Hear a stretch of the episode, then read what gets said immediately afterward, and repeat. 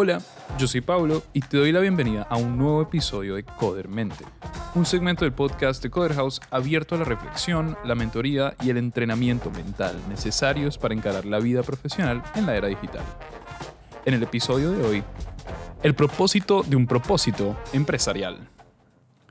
En Codermente ya hemos hablado sobre encontrar nuestro propósito, pero ¿alguna vez pensaste en cuál es el propósito de tener un propósito en una empresa? Es decir, ¿A qué se refiere McDonald's cuando dice que su propósito es ser el lugar y la forma favorita de comer de sus clientes?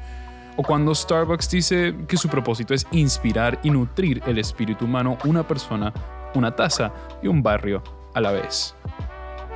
¿Qué significa todo esto?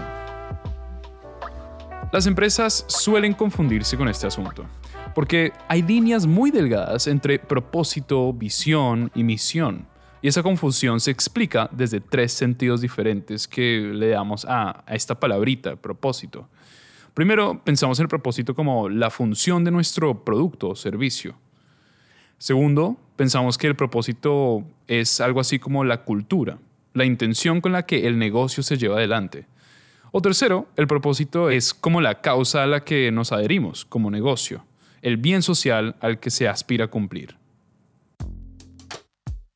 Es un asunto delicado, porque el propósito está en la intersección de los equipos más importantes de la empresa. Marketing y ventas, recursos humanos, estrategia y finanzas, todas pueden nutrirse del propósito de una empresa. Entonces, veamos qué reglas debe cumplir el rol que tiene el propósito de una empresa.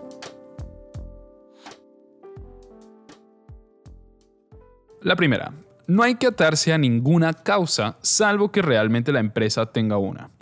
Cuando se habla del propósito, lo primero que se piensa es cómo podría ser el mundo peor si no existiera esta empresa. Hay pocas empresas que realmente pueden responder a esa pregunta con sinceridad.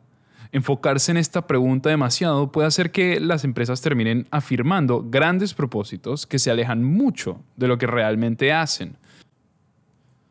Piensen, por ejemplo, cuando WeWork en 2019 afirmaba que su propósito era elevar la conciencia del mundo. ¿No es un poco osado?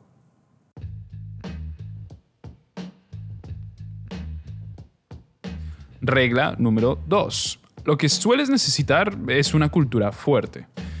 Propósitos que afirman sobre la cultura interna de una empresa suelen ser una gran opción para empresas que proveen productos y servicios buenos, pero no necesariamente son agentes del cambio social. Elegir un propósito sobre la cultura de una empresa es una excelente opción para atraer también a talento y es un elemento clave para llevar adelante un negocio exitoso, tener buen talento.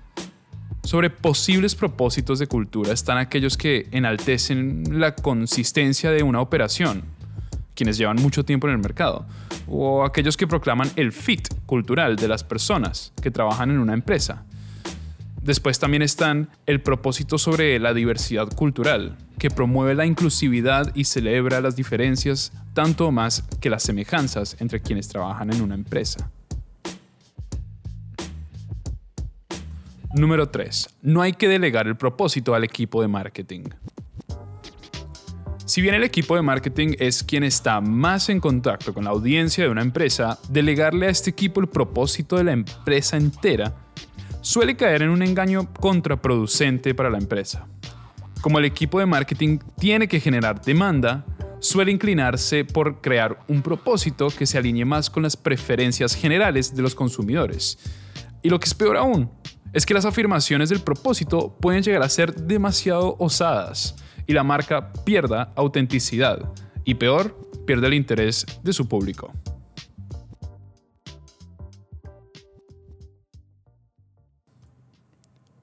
Recapitulemos.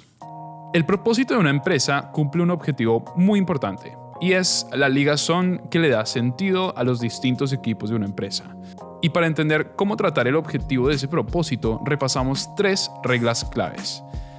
La primera, no hay que atarse a ninguna causa salvo que realmente la empresa tenga una. Puede hacer que las empresas terminen afirmando grandes propósitos que se alejan mucho de lo que realmente pueden ofrecer o de la naturaleza misma de esa empresa. Número 2. Lo que suele necesitarse es una cultura fuerte. Propósitos que afirman sobre la cultura interna de una empresa suelen ser una gran opción para empresas que proveen productos y servicios buenos, pero no necesariamente son agentes del cambio social. Y por último, número 3. No hay que delegar el propósito al equipo de marketing. Como el equipo de marketing tiene que generar demanda, suele inclinarse por las preferencias generales de los consumidores. Y lo que es peor es que cuando están creando este propósito, pueden llegar a inclinarse más por sus preferencias que lo que realmente ofrecen como negocio. Eso fue un nuevo episodio de Codermente. Gracias por tomarte el tiempo de escucharlo y recuerda seguirnos en nuestras redes sociales. Yo soy Paulo y te espero en el siguiente episodio del podcast de Coder House.